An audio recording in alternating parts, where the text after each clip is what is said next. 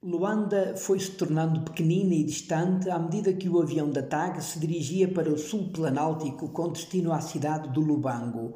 O fim de semana fora muito preenchido por um misto de agenda pastoral e social.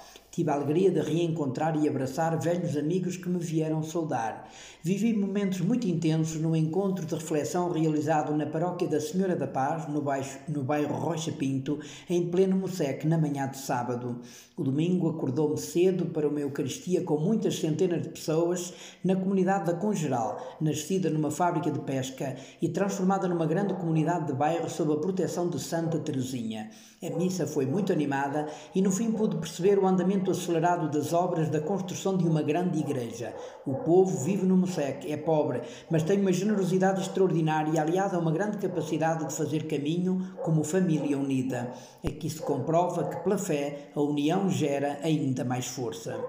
Aterrei no Lubango, numa tarde fresca de segunda-feira. O padre Roberto Chicacumbi, responsável pelo noviciado espiritano, acolheu-me e apontou o carro para a direção da cidade, onde fomos até à missão da Senhora das Dores.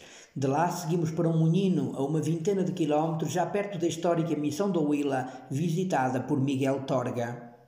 Além do noviciado, neste centro de espiritualidade cravado numa montanha de densa floresta, constantemente visitado por macacos, está a decorrer o Medo Espiritano, um programa de preparação para os votos perpétuos. Faz muito frio e tivemos de andar todos bem encasacados. Mas o importante é que este é um ano de boa colheita e são 12 os jovens que decidiram entregar toda a vida ao serviço da missão. Ali os encontrei e com eles fiz caminho de dois dias intensos e felizes. A sua origem geográfica mostra a diversidade da presença espiritana por terras de Angola. O João Chicambi é da Catumbela, Benguela. O Venâncio Tchalo é da Chiva, o Ambo. O Eliseu Afonso é de Benguela. O Martinho Mulato é daqui do Munino. Eh, o Marcos Canjongo é da Matala, Willa, o João Pedro, o Inácio Jerónimo e o Carlos Pilates são de Caconda, Willa, o Marcelino Satigunde e o Ângelo Calumboe são do Lubito, Benguela, o Pedro André é do Soio e o Gelson Costa é do Lubango. Estão todos disponíveis para partir do coração aberto rumo a uma das seis centenas de países onde os espiritanos vivem e trabalham ao serviço das igrejas locais, fazendo uma opção clara para os mais pobres. Aqui no Munino funciona ainda um noviciado com nove noviços provenientes dos quatro cantos de Angola. Preparam-se para professar em setembro após um ano da experiência de vida religiosa em comunidade. Seguiram para estágio missionário. A missão católica é bastante antiga e, além da igreja, tem a funcionar no seu terreno uma escola e um centro de saúde que acolhe e atende as populações desta área. Foi ainda construído há alguns anos um centro de espiritualidade com o objetivo de acolher retiros, capítulos e outros eventos da família espiritana, sendo também aberta a possibilidade de outras congregações, paróquias e movimentos ali realizarem atividades pastorais.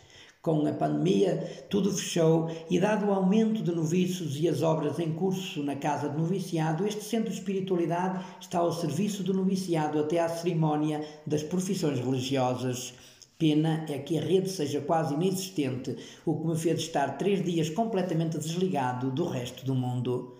Cerca de 350 km separam o Moinhino de Benguela, a minha próxima paragem, na antiga Igreja do Popolo, no coração desta cidade das acácias rubras, e em São João Batista do Lubito terão lugar conferências e celebrações que me vão preencher a agenda até partir para o Ambo. Nesta capital do Planalto Central terá lugar o capítulo provincial dos Espiritanos, também será na antiga cidade de Nova Lisboa que acontecerá a profissão perpétua e a ordenação de diáconos destes doze jovens espiritanos.